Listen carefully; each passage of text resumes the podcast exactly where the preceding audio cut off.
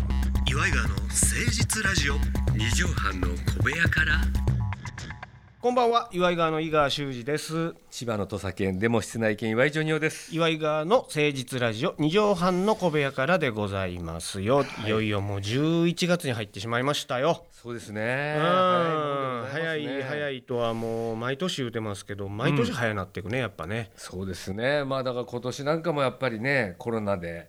結構休みもありましたしそうよこんだけ長引くってほんま人類的に思ってなかったいからねやーそうでしょうね皆さんも初めてのことでねいろいろ2年もこんなことってあったっけ SARS とかもさいやいや全然日本はそうでもないでしょう、うんそこまでなんか長引いた感じもしなかったけど全世界でねうん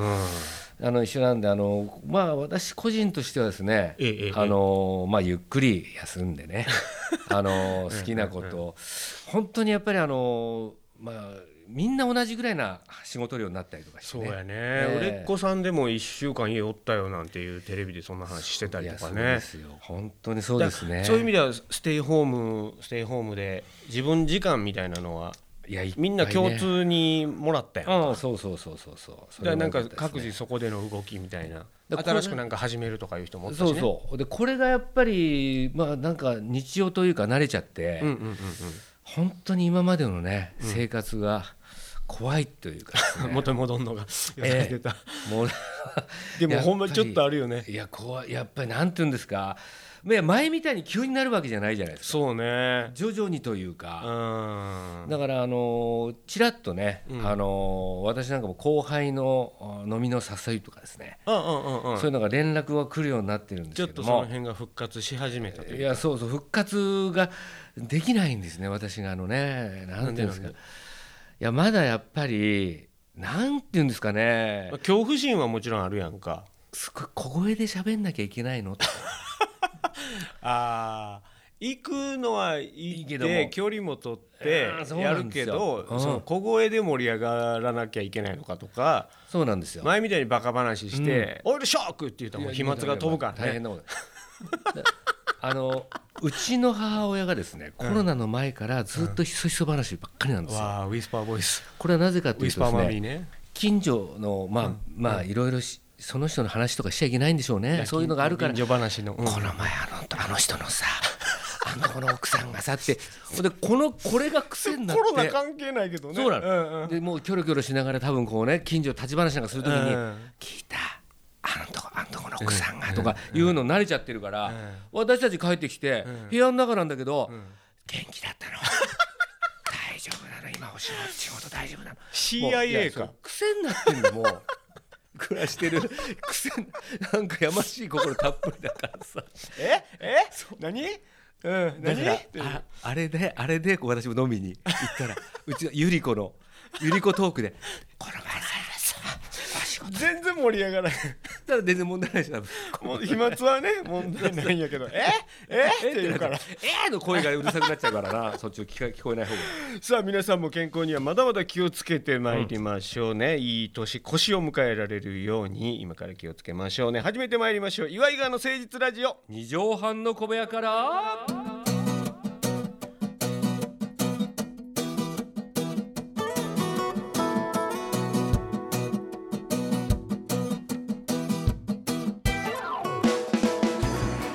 この番組は都内某所のとある2畳半ほどのスタジオから週の初めの月曜頑張った皆さんに今一度火曜日から踏ん張っていただくために岩井川が誠実にねお送りするとってもナイスな番組なんだよ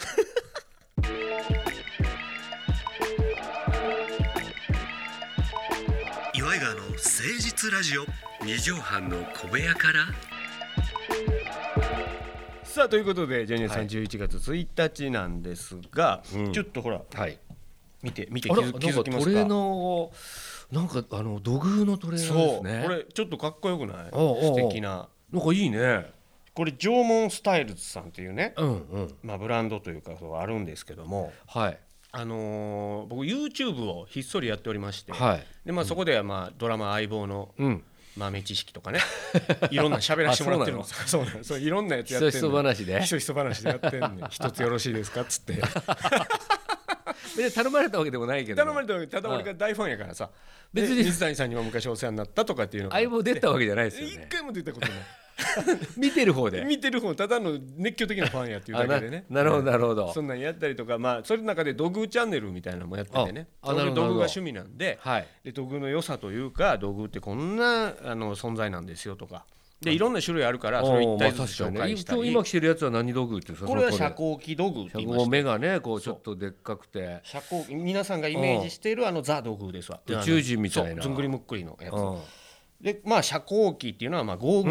グルをつけてるようだねってことで、ゴーグルのことを日本語で遮光器って言うんですけど遮光器あそうなん道で具すかで最初に見つけたこの遮光器道具だけ遮光器道具って言いまして、うんその後これに似たようなのがいっぱい発見されるあはいはいはいでそれは遮光器型道具っていうねああなる一番初めのやつだけしかそれを言わこ言こわない1わけ個目のやねつが遮光器道具ですねへえなんでかこれが足がないじゃないですか片方そうこれがねいろんな言われがありまして、まあ、詳しくは YouTube を見ていただければあなるほどと思うんですけどもこれはありがたいでですねそこが、うん今ね縄文がちょっとブームになってるえのよ。そうなのそうなので東急ハンズさんで、うん新宿の、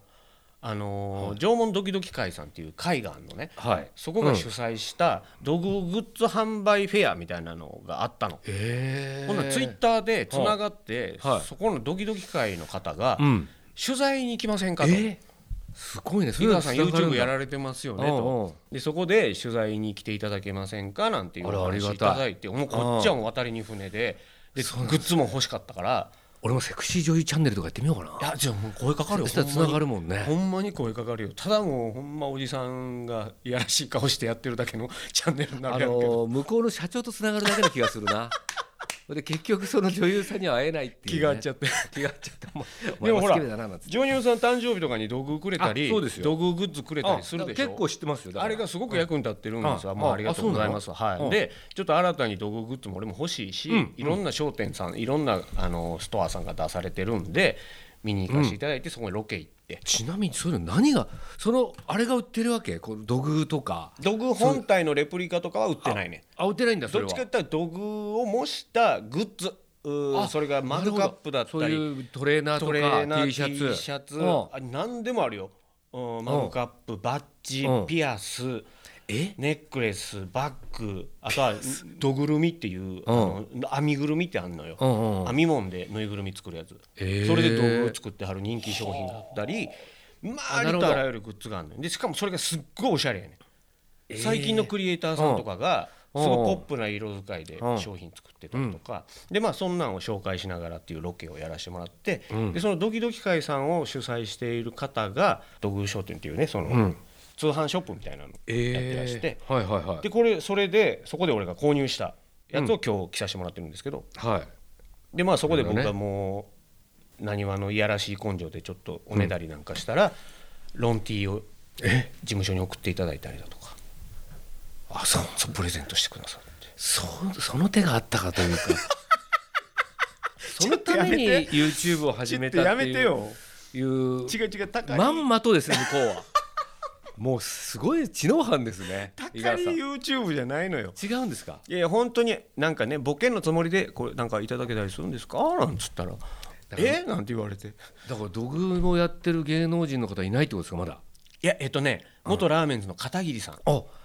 片桐さんあ自分で作ったりするんじゃないの人あの人はほらすごく美術うんそうだ的な美センス術大学出てそるうかそらうそうそう、うんだから自分で土器作ったり多分そうなんだね芸能人界では一番詳しいかなあそ片桐さんがで俳優の井浦新さんう、うんとかも縄文ファンやねあそうなのそうすっごいその縄文文化とか土器とか土偶とかそういうのに興味あって言うんだねな 俺なんかんのよいやそういういやなんかさあんま聞かないからあんま周り聞にかないんだよね確あかいやに昔はね、ええジアルフィーのファンがなかなか周りにいないっていないいうっのてにいうでもちょっまとあ悩んコまンしたサートやっけどたら数万人そ集まうってそうどどこにいんだあれって言ったら実はみんなあんま言わなかったってい言うねわなかったっていうまあ、えーこっちは縄文とか土器とか土偶なだけに、えー水面下ど土の下に埋まってらっしゃるのかな皆さん全然うまくいかなかった 全然なんか水面でなんか水の水になっちゃってるし水面下が失敗し 言い慣れてないからなるほどいやあでもそんなにそうそうやってねファンがいるってことじゃあ日本全国めとかちゃくちゃおんのよほんままあ世は、界的にもそうだろうけど、うん、で土偶ってやっぱ日本古来のうん、うんうんうんまあ世界的にはあんのよ土偶って、泥でできた人形って発見されてんねんけどあそううんここまでこうなんていうんですかねデザイン性に富んで縄文文化っていうもんが、なんていうのかなこれちょっと難しい話やねんけど、んその日本最古のってうんなんとなく言われてんねんけど、実はこれ世界最古なんちゃうかっていう話もあんねん俺これ全部世界にこういうのあるのかと思った世界的あの道具でしょど要するにイースタ縄ー文文化島でしょじゃないけどあのモヤイ像とか、うんうんうんモヤイ像だっけああいうのもあるから、あ同じようになんかなんかね土の中に埋まっててあそのの壁画人人形崇拝とか偶像崇拝みたいなのはやっぱ世界的にあんのよあーだからいろんなある人よね形絶は発対見されてんねんけどあのイースター島のうモアイはあれ石像やね、ん、い石像だい石やねんねあーだ確かからちょっとに土じゃないねそう文明的にはすあの優れてるのよ削るかあらー作業やかあなるほどらねで縄文は鉄とかがまだないからはい土こねて人形作るしかできないわけよあーそうかそうかそうかうんうんで確もこかれに話しね出したら止まれへんねんけどさまあ粘土とかねそうそうそうあー縄文時代そうあでこれがね実はじわじわ、うんで縄文ライフっていうねその、うん暮らし方というか縄文人のこのうん考え方みたいなのを見直そうみたいな動きもあるえどんな暮らししてたわけいやあのね口いいいいよじゃあもう今日は YouTube でも喋ってんねんけうど、んとにかく争いがなかったって言われてるわけ、あそう人間なんてさあ争う生き物だみたいな言われ方してるけど、うんうん縄文時代って身分の差がほぼなかったって言われてんねんで一応尊重的な人はおったりすんねんけど、定住っていう考え方もあんまりまだなかった、はいはいはい縄文初期なんて特にあなるほどねうん、で田畑もない農耕なんかやってない、うんうんから狩りとか、えー木の実を食べたり、うんうんうんそれこそ貝塚ってなれたでしょはいなりましたなりました海で貝取ってきて食べそるとかうそうそれが地層になっててねそうそうそう昔ので時代がわかるみたいなそうで争いがないわけ貧富の差がないから、うんうんみんな仲良く暮らしましょうねっていうのがあるから縄文時代って1万年も続いてんねんえー江戸時代なんかたかだか200年ぐらいあまあそうね、争いがあるからやっぱそうり十何代、うねん、将軍続いてるけどたかだかそんなもんででももあの縄文時代時代は1万年リーダーとかさ一あ応の村のリーダーみいなたいなのとかでもそれでもまとめ役なだけで支配してたわけじゃないのよああなるほど領土を取り合ったりしてないんだねそういうことああええことおっしゃる先生そっからですからさすが戦争が始まっていくのはそういうことなのよあー領土を奪ったりだとか、うんあー要するに雇い主とうん従業員みたいな関係が生まれてくるのが弥生あーな入るっほたどぐらいからうん田畑とか農耕とかやりだして、うんうんうんえ要するに格差ですよーねそうですねで上下年関係貢納めなさい的なはあはあはあはあ感覚へーで縄文時代の骨がいっぱい見つかってんねんけど、うんその怪我とかそういうのはあるんだけど殴られてとかそういう、ええーね骨が見つかってないよあんまりだからまあものすごいこうなんていうのかな協調性に富んだうん緩やかな時代だったんじゃないかと言われてる、でこう土偶とか土器とかもすごい複雑な模様が入ってたりするっていうのは入ってる入ってるうんだからそこの実用性をそんなにこう思ってなかったんじゃないかってそれは多分もしかしたら趣味でそうあの暇つぶしにやってたみたいだなから心に余裕があるしあー時間もあるしね時間もあるし、うんでものすごくクリエイティブなものをいっぱい生み出してたのが縄文人なんじゃないかみたいな考え方もございまして、私はねはい、時計ができてから変わった気がするんですよえーすごいこと言うやんまあ日時計とかねうんうんうんうん砂時いろいろあるんだけど要するに時間という時間概念あれからやっぱりこう変わってったんじゃないかなと思うんですよねえーっとまあ今日はお母さんの話も出ましたけども、はいジョニーさんのお父さんははい時計いくつしてるんでしたっけ、えっ、とですね一応まあ目覚まし時計を目覚まし時頭の計上に置をい頭ての上に置いて目の前に柱時計がこうありますよ柱時計がかかっててボンボンみたいな、うんで両手に腕時計をつけて ほんで、えー、な念のためにストップウォッチもあの用意してるんですね何のためにスタップストップウォッチ用意してるのか分かんないですけどまさに時に縛られた男そうですね,、まあねあれは時計にもなりますかなりますけどもねもうあそこからのです本田圭佑よりも先に両腕にらやってました時計してたでおなじみはのい岩井稔さんああそうですね、まあ、もう一人のミノルはなんていうかなみたいなことはリトル ルリトルミノルリトはルが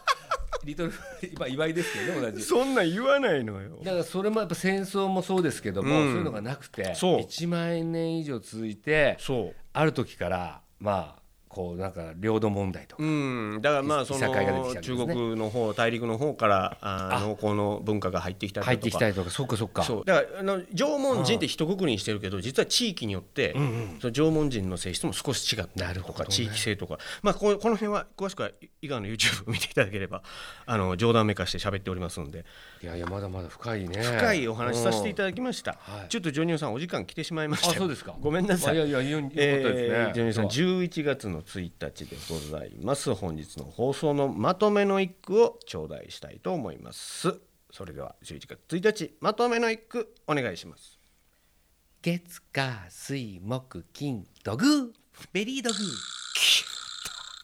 決まったグーやねはい土偶のグーはグッドのグーやったそうですねベリードグー可愛らしい句いただきました、皆さんからのメールお待ちしておりますよメールアドレスは祝いがアットマーク 1260.jp iwaigawa アットマーク 1260.jp までお寄せくださいということで土偶の話で終わってしまいましたが、はい来週はどんなお話になるんでしょうかまたお聞きくださいお相手は祝いがの井川修司と岩井ジョニオでしたまたねママチェック Summer got